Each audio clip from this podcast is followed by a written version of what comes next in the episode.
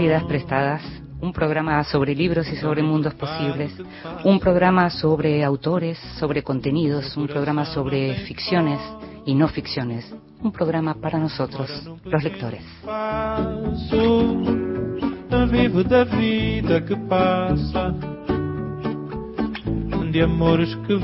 Y a los lectores nos gusta leer en voz alta y nos gusta que nos lean en voz alta y sobre todo cuando hay voces que tienen tanto para decirnos. Esta vez una gran sorpresa. Ya vas a escuchar.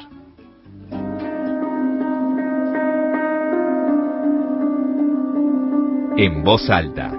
Cuentos breves, poesía, lecturas para compartir. Hoy en esta isla ha ocurrido un milagro. El verano se adelantó. Puse la cama cerca de la pileta de natación y estuve bañándome hasta muy tarde. Era imposible dormir. Dos o tres minutos afuera bastaban para convertir en sudor el agua que debía protegerme de la espantosa calma. A la madrugada me despertó un fonógrafo. No pude volver al museo a buscar las cosas. Huí por las barrancas.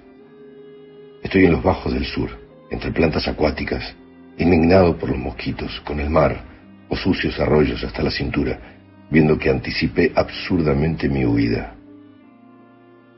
Creo que esa gente no vino a buscarme. Tal vez no me hayan visto. Pero sigo mi destino.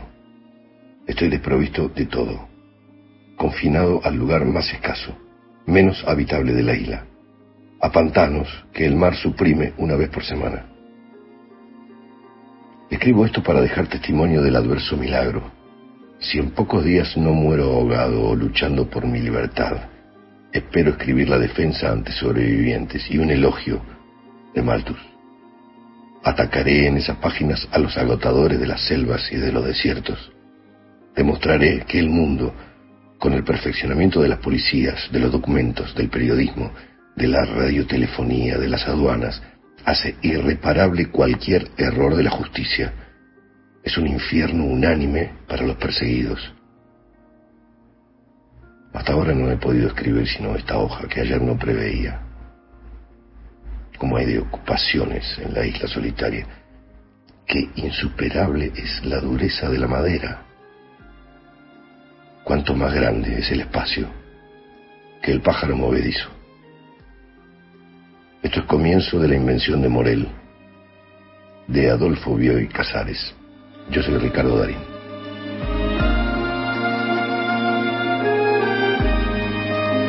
Te dije que había una sorpresa y en realidad la lectura de Darín del comienzo de una de las novelas más importantes de la literatura argentina posiblemente sea uno de los momentos más emocionantes de este programa. Gracias, Ricardo.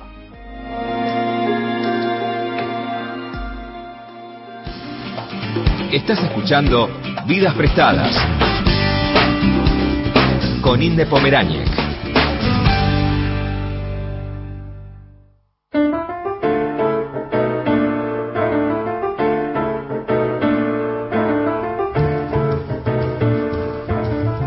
Gracias Dani por recibirnos esta noche, esta madrugada o cuando el oyente lo escuche. Bien, digamos la madrugada entonces. Digamos la madrugada entonces.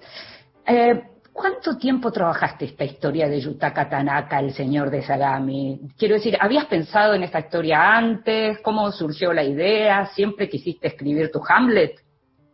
Eh, en realidad, hace unos 20 o 30 años que yo venía pensando, digo, no es que venía pensando, me aparecía cada tanto, en cada relectura de Hamlet, la eh, sensación de que una, doble sensación. Por un lado, me parecía insatisfactoria la resolución, aunque, aunque fascinante, la idea de producir una, escena teatral para revelar al autor de un crimen, pero me parecía que estaba muy adelantada en la historia, claro, es una pieza teatral.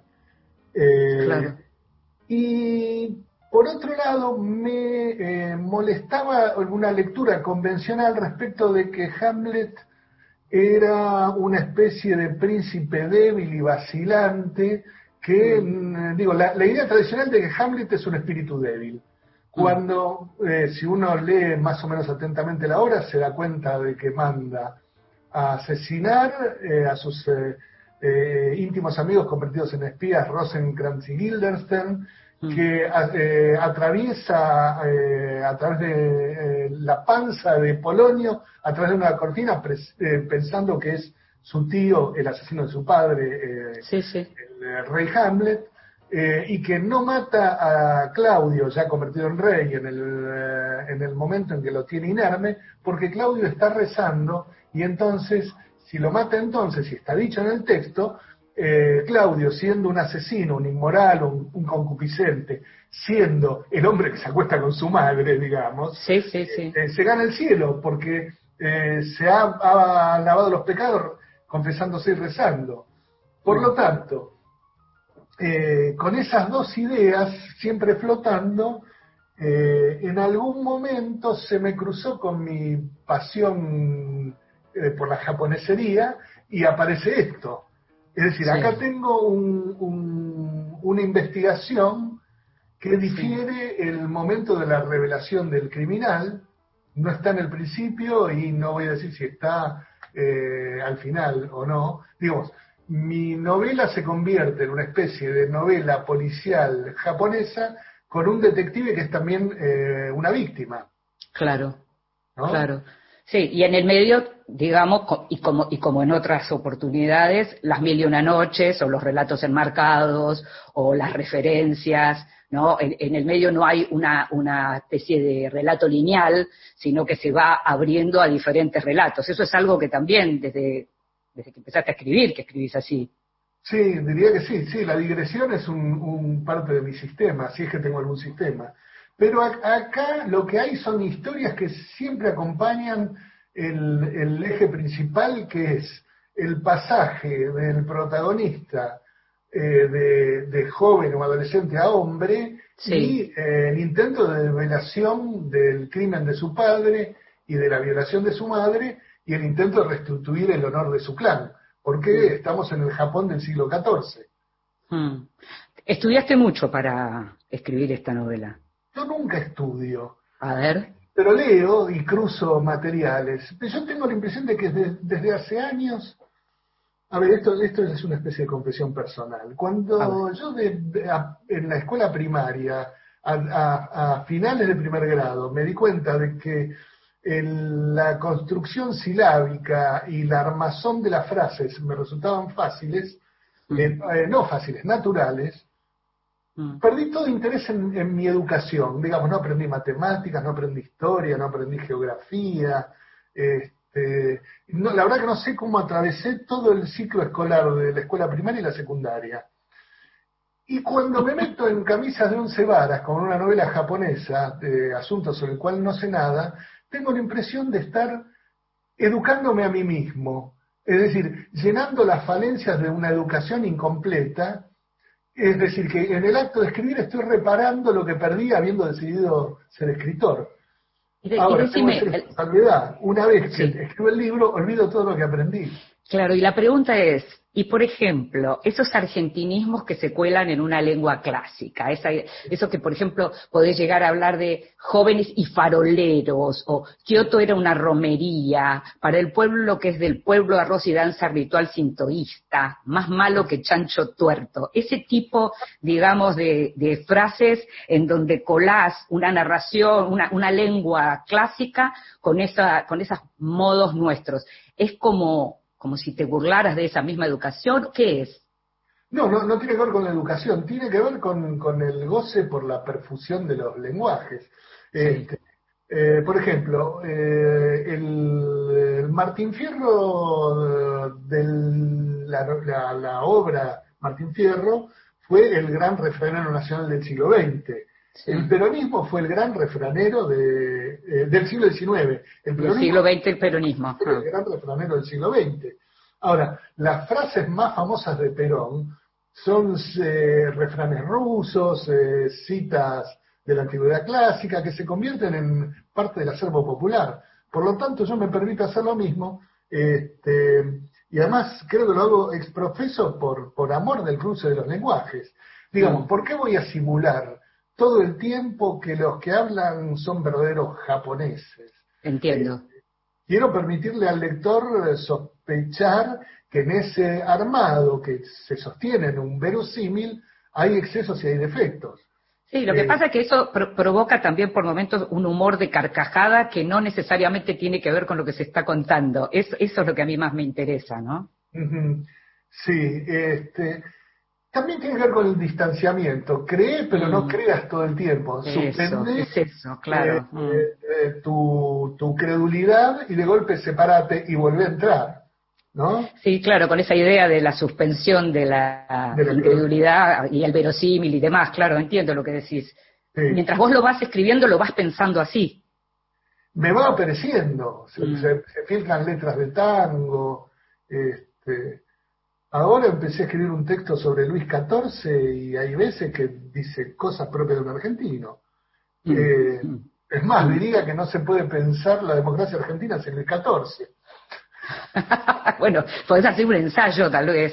Claro, bueno, toda novela, es- toda novela si es potable es también un ensayo, ¿no? Sí, toda novela de, de- sí, de cierto estilo también es un ensayo, sí. Me, me gusta también hablar, me gustaría preguntarte por el tema de las referencias. Una de las cosas que más me gusta a mí de esta novela tiene que ver con, con lo que en algún momento se llama el reino inexplicable de los autómatas, ¿no?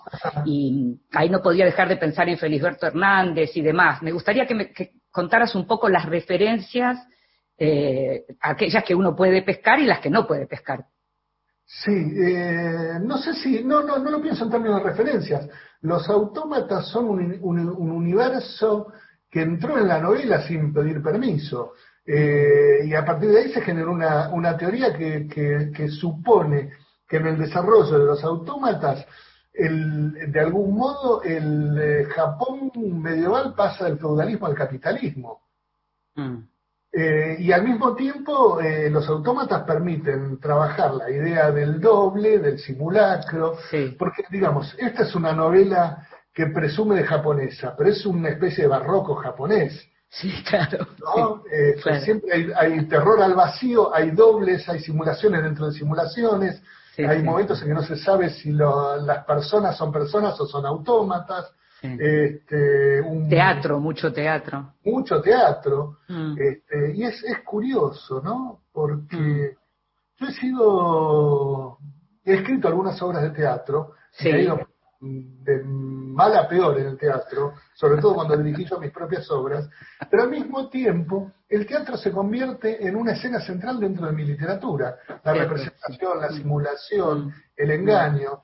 Eh, salvando toda distancia, diría que este, padezco o padecí eh, el mismo tormento de Henry James cuando escribió obras de teatro. Bueno, a él le tiraban, en el estreno de no sé qué obra, la primera con la que debutó, le tiraban tomates y lo chiflaron.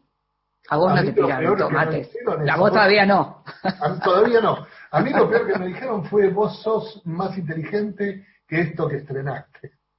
Y, y con Qué lindo frase- elogio. Con esa frase decidí retirarme de las tablas.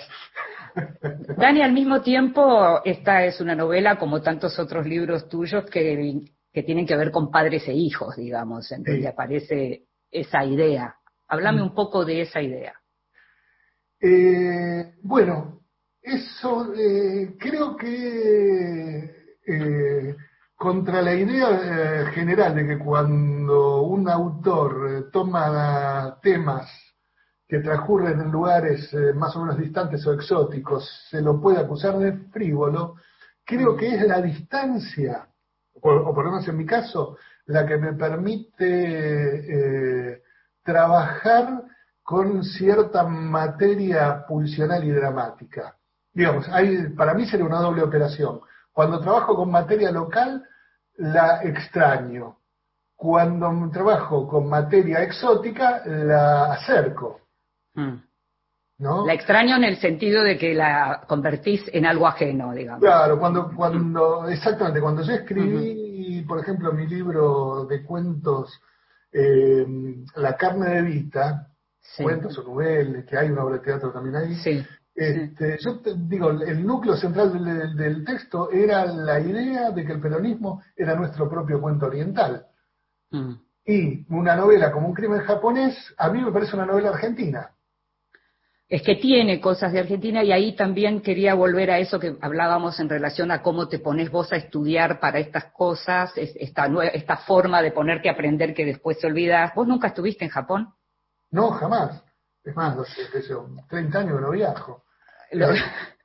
Lo, curioso es que eh, yo mientras leía la novela iba y chequeaba montones de las cosas que aparecen y las referencias que aparecen, las ciudades aparecen, las cuestiones aparecen, o sea, hay, es muy difícil ir eh, constatando palabra por palabra, ciudad por ciudad, personaje por personaje, pero vos fusionás lo que tiene que ver con la ficción con mucho dato real, con lo cual hay un entrecruzamiento, claro, súper interesante. El ciclo histórico es cierto, las guerras eh, internas son ciertas, eh, los cruces entre la Corte del Sur y la Corte del Norte son ciertas, el shogun Ashikaga Takauji existió, este, el periodo Muromachi existió, las, eh, los conflictos entre los clanes feudales por la posesión de tierras eran permanentes y, y eso explica la emergencia del shogunato. Digamos, podemos pensar que es mi modo de leer la construcción del Estado Nacional.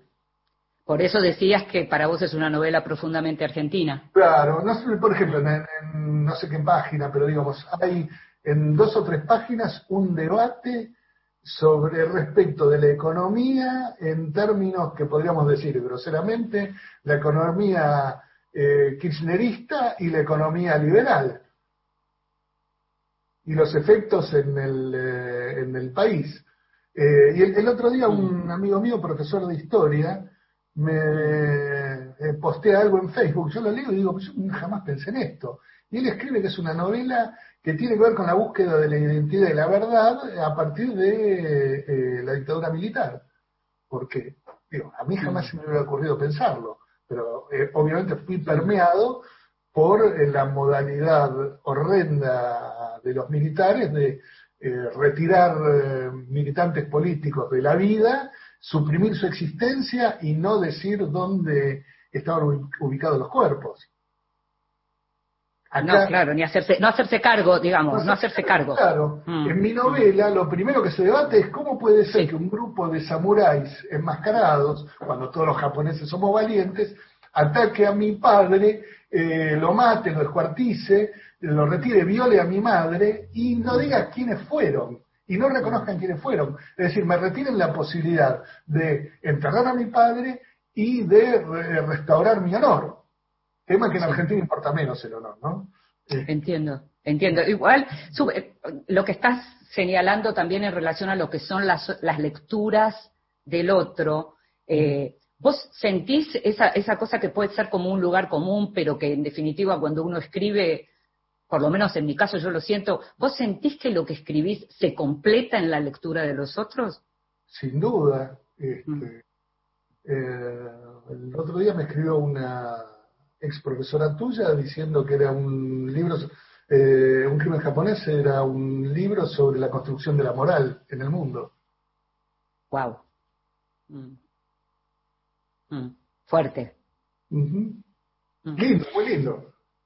Sí, claro, bueno, no, pero, estoy pensando las distintas cosas que te fueron diciendo, cómo también cuando uno llega a una obra también llega con una enciclopedia propia y entonces necesariamente tiene su propia interpretación y, lo completa con esa enciclopedia propia, ¿no? Exacto. Estaba pensando, digo, yo te di la referencia de Hamlet, pero creo que, que no, digamos, yo no podría haber escrito este libro sin haber visto Cajemuya, la sombra del guerrero de Kurosawa, sin haber leído La historia secreta del señor de Musashi de Junichiro Tanizaki, y sin haber leído La causa justa de Osvaldo Lamborghini.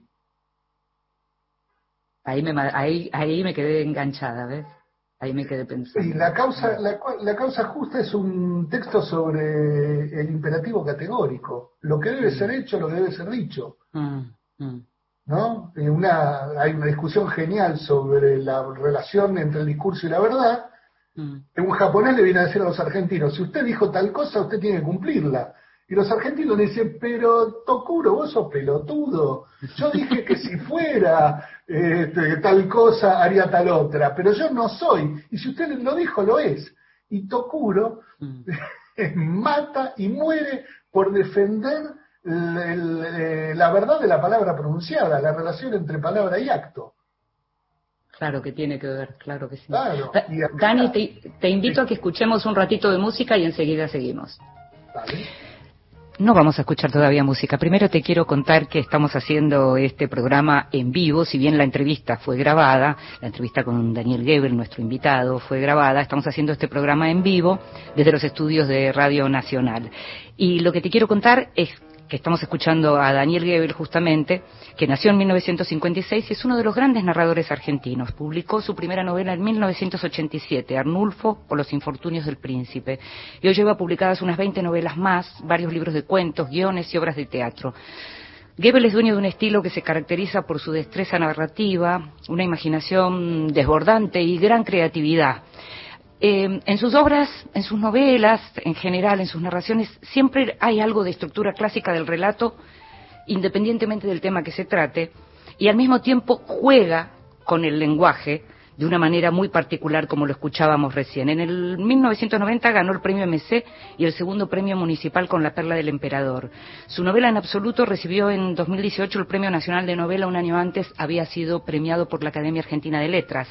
Su libro El Hijo Judío fue ganador del premio del jurado de la Feria del Libro de, 2019.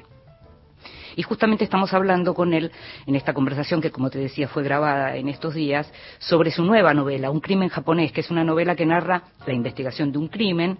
Yutaka Kanaka es un joven señor feudal en el Japón del siglo XIV y un grupo de samuráis enmascarados asesinaron a su padre y deshonraron a su madre. Y él se propone limpiar el nombre del clan.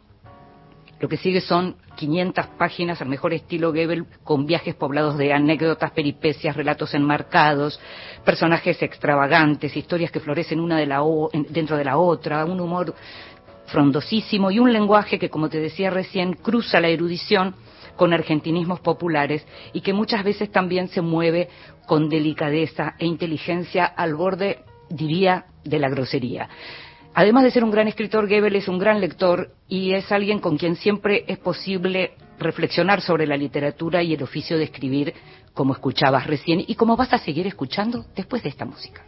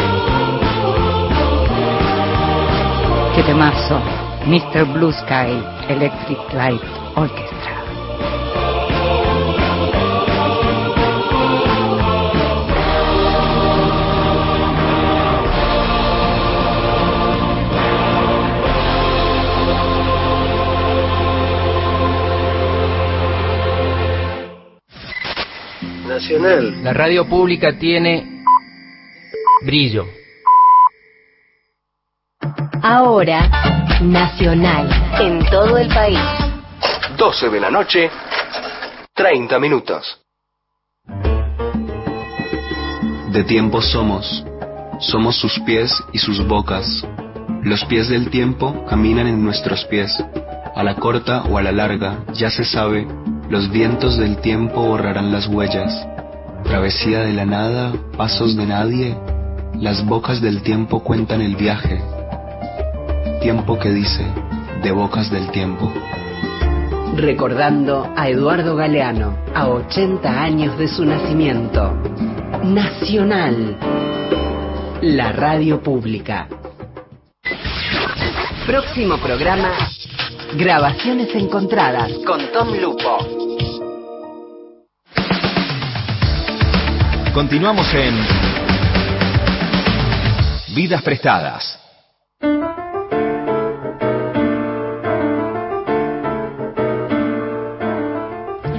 en Vidas Prestadas, este programa sobre libros y sobre mundos posibles. Estamos hablando con Daniel Gebel a propósito de la salida de su novela Un crimen japonés, pero yo quiero preguntarte, Daniel, porque vos empezaste a publicar en los 80, pero si uno quisiera hacer como ciertos, marcar ciertos hitos en lo que es ya una larga carrera como escritor, uno podría decir que, por ejemplo, con Derrumbe se arma como un momento diferente en la carrera de Gebel escritor, y se podría decir que con El Absoluto y El Hijo Judío, publicadas más recientemente, fueron como otro momento que podría marcarse como un hito.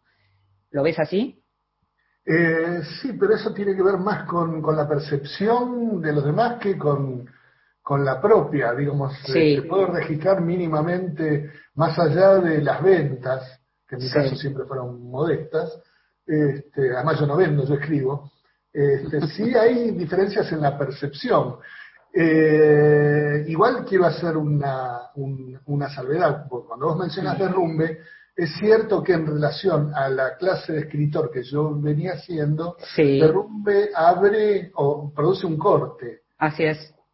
En el sentido en que me abre una posibilidad que yo venía atisbando. Mm. Eh, libros como Derrumbe o como El hijo judío, que tienen que ver con momentos de intenso de duelo.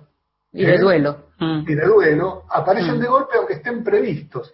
Si, si digo esto, no, no, lo, sé yo, el, derrumbe era una de las partes que yo tenía previstas para el absoluto, pero que tenía que ah. ver, pero que, que, que, digo, era la relación inversa en el absoluto de una parte donde la, propia narradora cuenta la declinación y caída de su padre, que es un pianista, Sebastián sí. de cómo él olvida, hasta olvida las teclas, olvida las notaciones y, digamos, se entrega a la muerte, ¿no?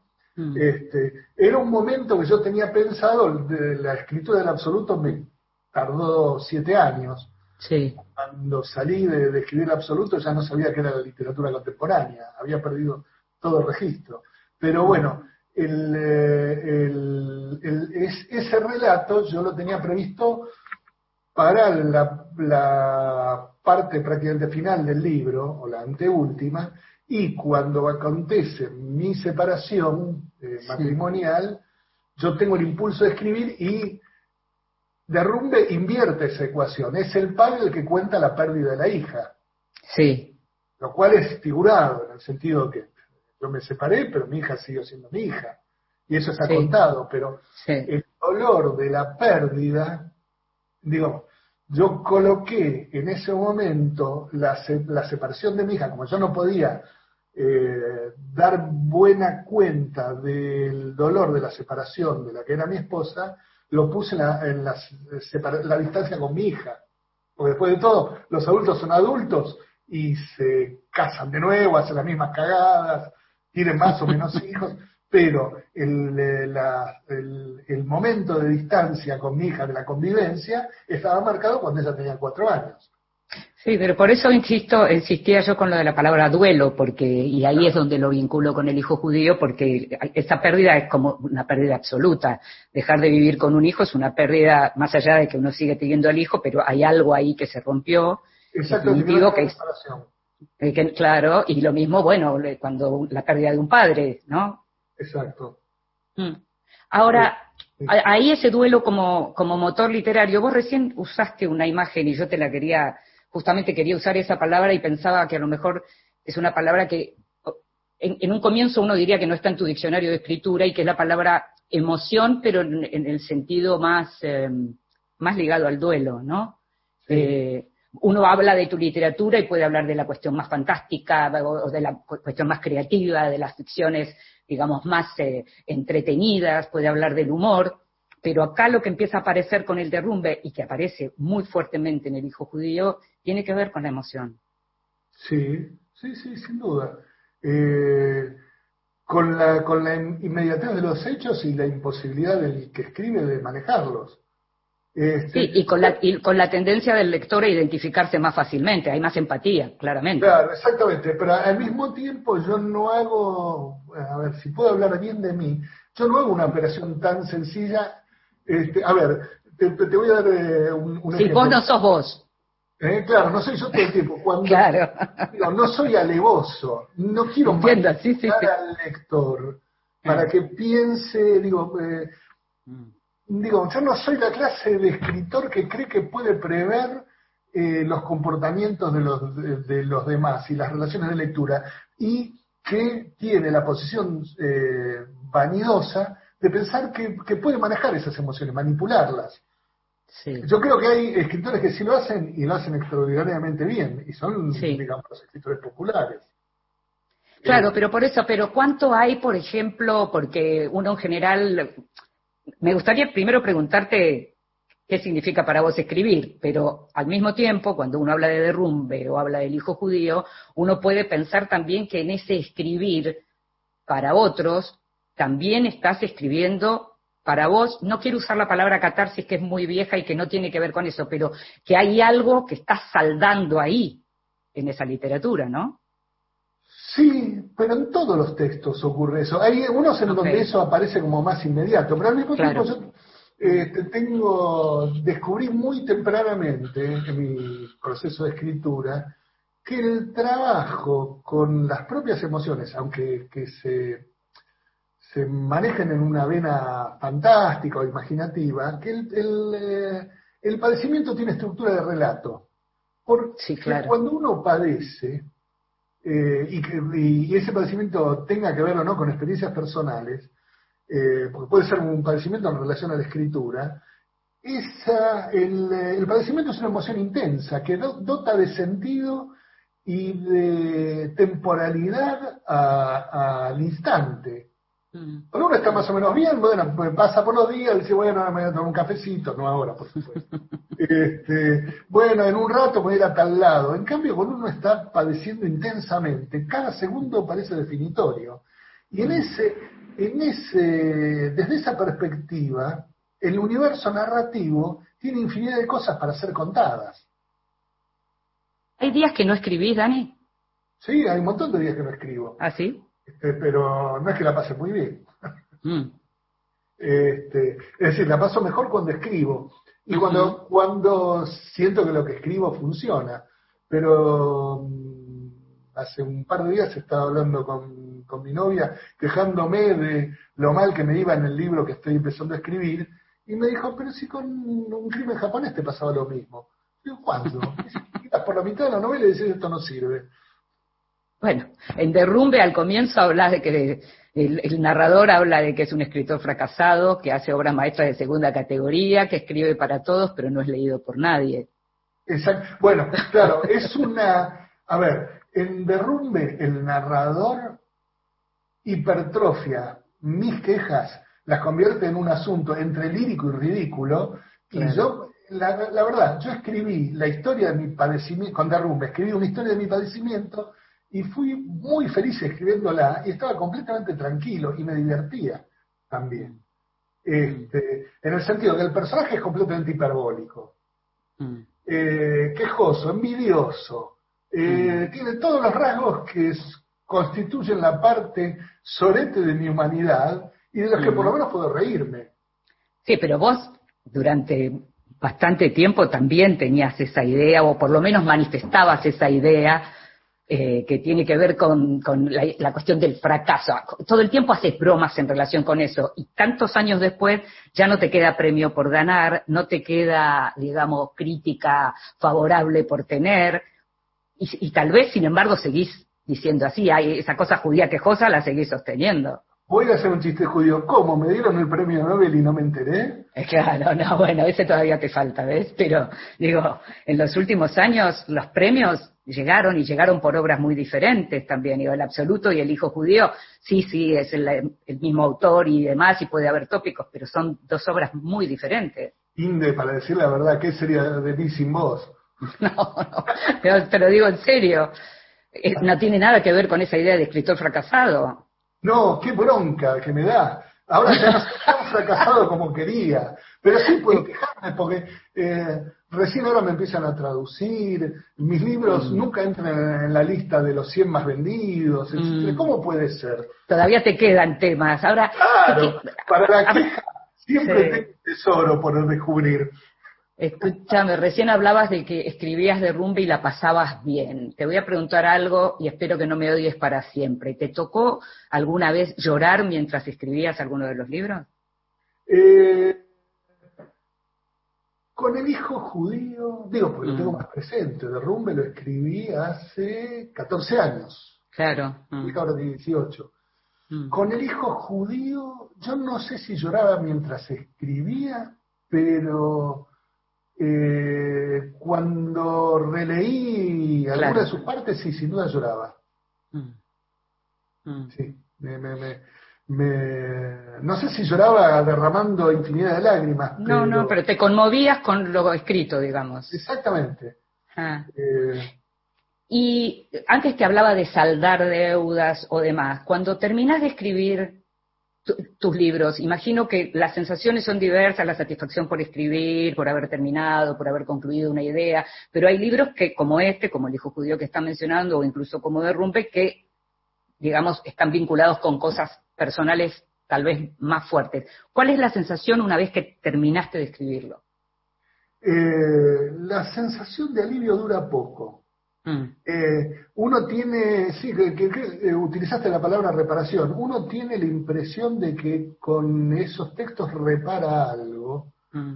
pero también destruye algo. Eh, digamos, el hijo judío a buena parte de mi familia no le gustó.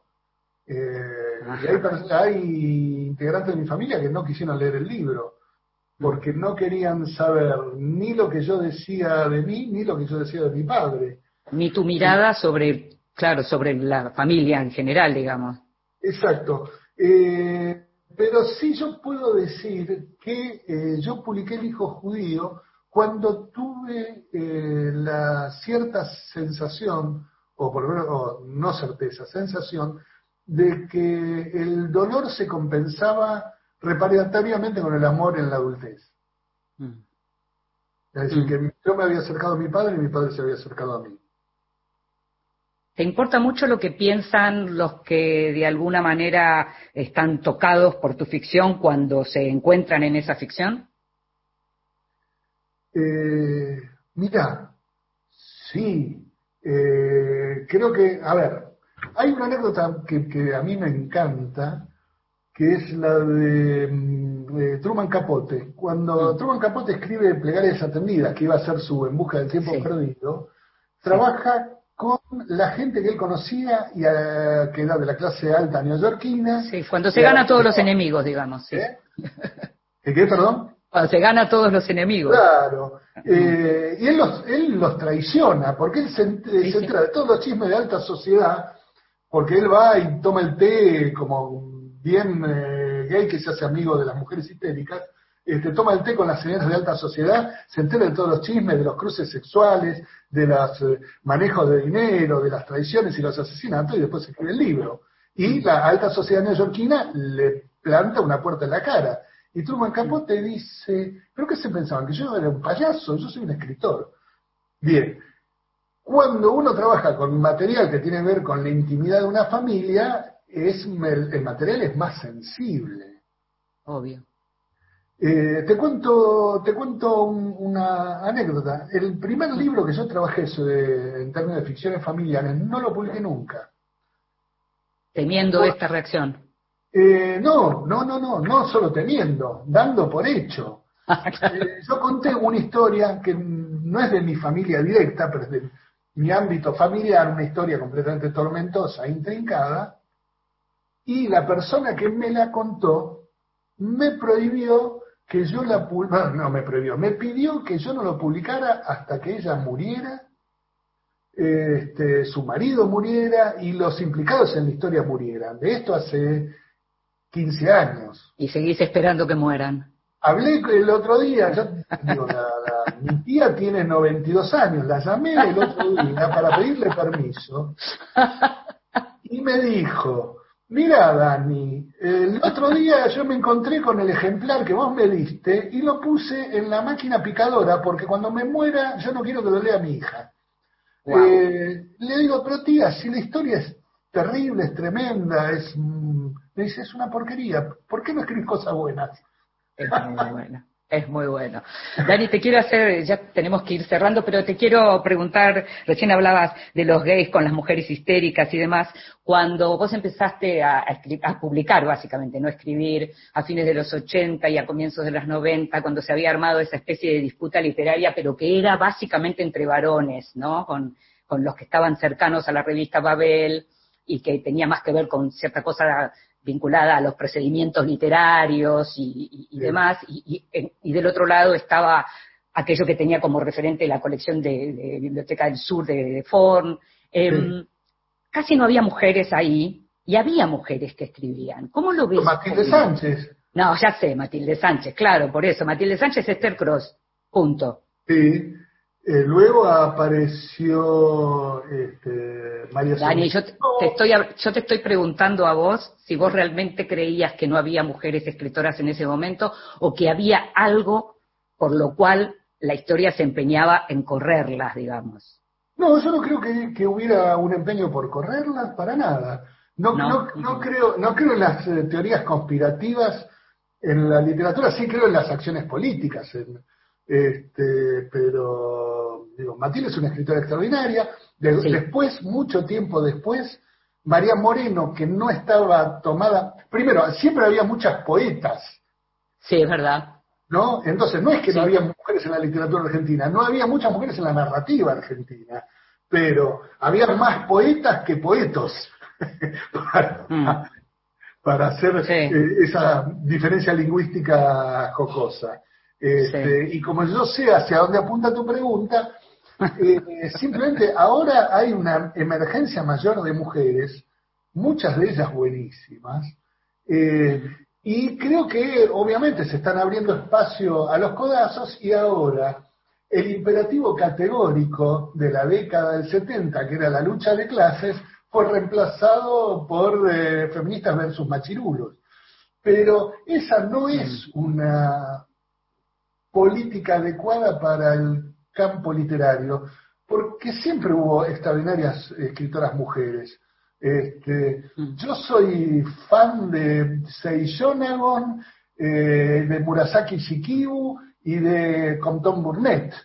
Este, y la verdad es que no detecto el sexo en su escritura. Mm. Mm. De hecho, a mí, y, en términos de mi propia experiencia, yo puedo sentarme a escribir como un hombre y como una mujer. Y mm. acá lo que sí tengo que decir es que en un crimen japonés, eh, como personaje, el más interesante para mí es el de Dama Sí, por supuesto, por supuesto, está bien, pero estamos hablando de 2020. Igual, deberíamos hacer como todo un programa sobre este tema, simplemente te quería llevar un poquito para a esa época para ver cómo lo veías y, tenemos que terminar y vos que sos un gran lector y que además diste talleres y, y, sos también un promotor de la lectura, me gustaría que me dijeras así, rapidito para nuestros oyentes, tres libros que alguien que quiere convertirse en lector no puede dejar de leer. ¿Tres libros de, de mi propia historia literaria? No, de tu historia literaria, sí. Y para mí, bueno, son 25, ¿no? Tres. Eh, te hago una rápida lista. Sí, dale. Eh, eh, si no el egipcio de Mika Waltari, el satiricón de Petronio, Don Quijote de la Mancha de Cervantes, el Tristan Shandy de Lawrence Stern, las relaciones peligrosas de Joderlos de la Clos, el rojo y negro de Stendhal, Madame Bovary, eh, Adolfo de Benjamín Constant. Eh, y eso eh, solo en términos de mi propia formación. Todos los cuentos de Henry James, mm. todo Borges, mm. muchos de los cuentos de Biel Casares, los cuentos de, de, perdón, de Miguel Briante, la novela Minga de Di Paola, algunas novelas de César Aira, la mayoría de las novelas de Sergio Vicio, los ensayos de Luis Chitarroni, que acaba de publicar eh, pasado mañana, que es un libro extraordinario. Te están faltando mujeres, Evel. ¿Cómo? Hay un montón de mujeres en las que cité.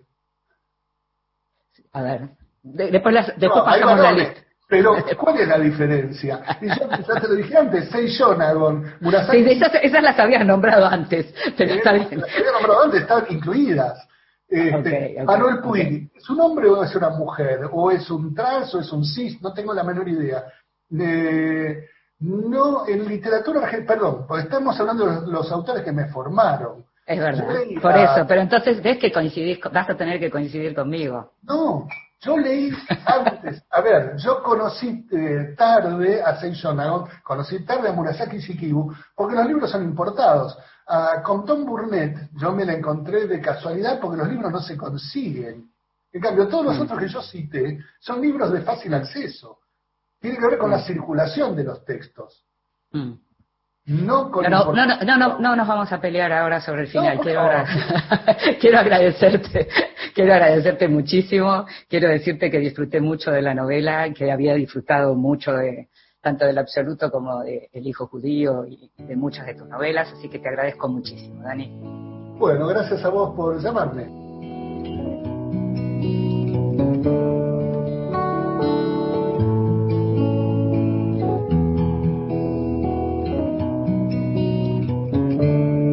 Estamos esperando para recibir amor? Yo comprendo tu llanto, la vida y el dolor. Me ha tomado el tiempo para vernos otra vez. Duérmanse un poquito y recíbanme.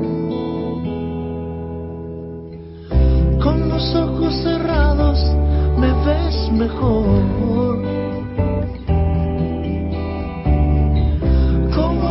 sus caras, aunque a veces me den temor.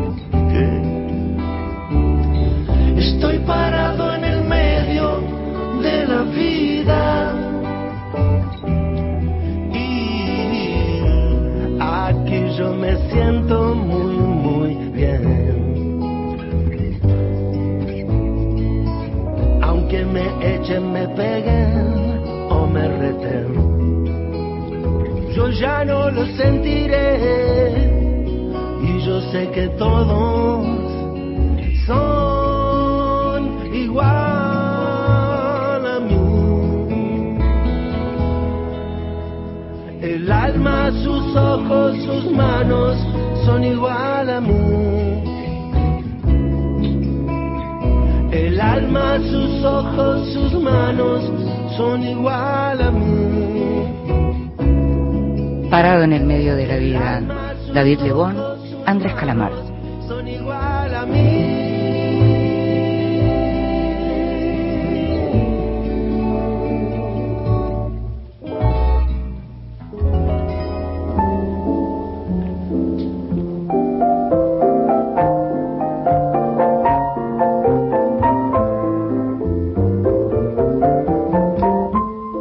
Mesita de Luz. Grandes lectores nos cuentan qué están leyendo. Hola, soy Agustina Larrea, trabajo como periodista y les cuento que aunque no leo mucho en mi cama, me gusta la idea de tener este mueble irradiante al lado, tapado con libros, que siento que de algún modo me protegen y me cuidan, ¿no? Como un pequeño altarcito de la noche. Así que siempre tengo muchos libros eh, al lado de mi cama y en estos días mi mesa de luz está convertida además en una suerte de caja de herramientas porque estoy trabajando terminando de escribir algo que espero que se convierta en mi primer libro de cuentos, entonces ando rodeada de grandes autoras y autores de referencia. La primera de ellas es la canadiense Alice Munro, de ella tengo el libro Demasiada Felicidad. Alice Munro se destaca obviamente por ser una gran cuentista que con sus mundos cotidianos, una escritura realmente muy elegante y una sensibilidad para encontrar la forma de lo que quiere contar, bueno, se convirtió de algún modo en una especie de propia teoría del cuento. Así que me parece una referente ineludible. En Argentina y en español se consigue mediante la editorial Lumen, así que bueno, su obra circula y mucho, por suerte, en este país. Otra autora que me rodea por estos días es la escritora argentina Liliana Hecker.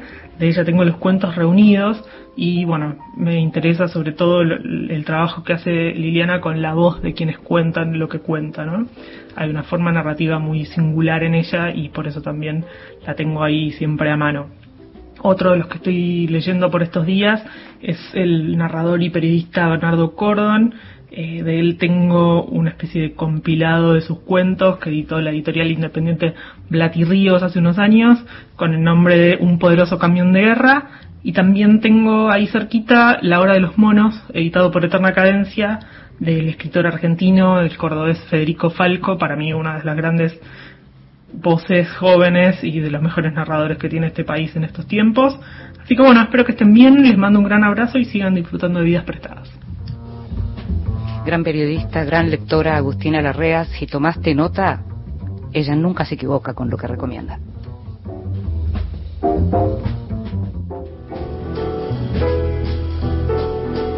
Libros que sí, títulos nuevos y no tan nuevos que son imperdibles. Y ahora me toca recomendar a mí. Lo primero que tengo para decirte, y teniendo en cuenta el libro del que hablábamos con Daniel Gebel, es el libro de Ana Kazumi Stahl, Miradas, literatura japonesa del siglo XX, que es un libro de la colección Cuadernos de Malva Literatura y tiene que ver justamente con uno de los cursos que dio Ana Kazumi y es súper interesante ver el modo en que ella, tan conocedora, que además de origen japonés, norteamericano y alemán, es una mezcla muy interesante, Ana Kazumi, que vive en la Argentina, cómo mira ella la literatura japonesa, sobre todo la narrativa del siglo XX, porque además lo hace eh, eh, poniéndolo en contexto histórico, con lo cual es súper, súper interesante esta propuesta. Otro libro que me encantó es Háblame de ti, Carta Matilda, de Andrea Camilleri, publicado por Salamandra, que es un libro que lo escribió Camilleri el creador del comisario Montalbano lo escribió dos años antes de su muerte para su bisnieta, y entonces lo que hace es, digamos, repasar su vida y su obra, contarle eh, a, esa bisnieta con la que no iba a poder tener trato todo lo que vivió todo lo que vivió y todo lo que pasó en su vida. Es súper interesante, es un libro pequeño pero, pero muy, muy rico, eh, en donde todos los que son los seguidores de, Montal, de Montalbano, por supuesto, y de Camilleri van a encontrar las claves de pensamiento de este, de este gran escritor italiano que murió el año pasado. Eh, su pensamiento, su personalidad, todos los procesos de escritura, los procesos creativos y todo contado de la manera que escribía Camilleri. Súper, súper sencillo eh, y muy emocionante por momentos, desde Mussolini hasta la mafia, hasta el nacimiento de la República Italiana, hasta la corrupción, hasta sus estudios. Háblame de ti, Carta Matilda. Es un libro precioso.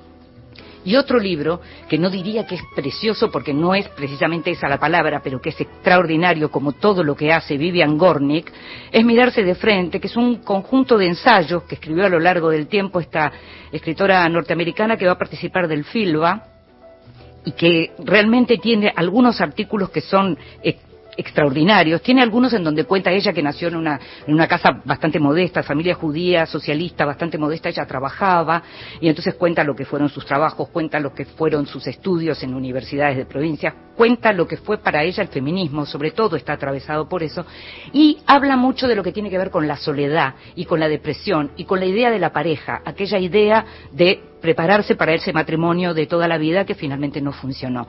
Vivian Gornick, mirarse de frente, tal vez la conoces porque leíste Apegos Feroces, te aseguro que estos ensayos de Gornick son buenísimos.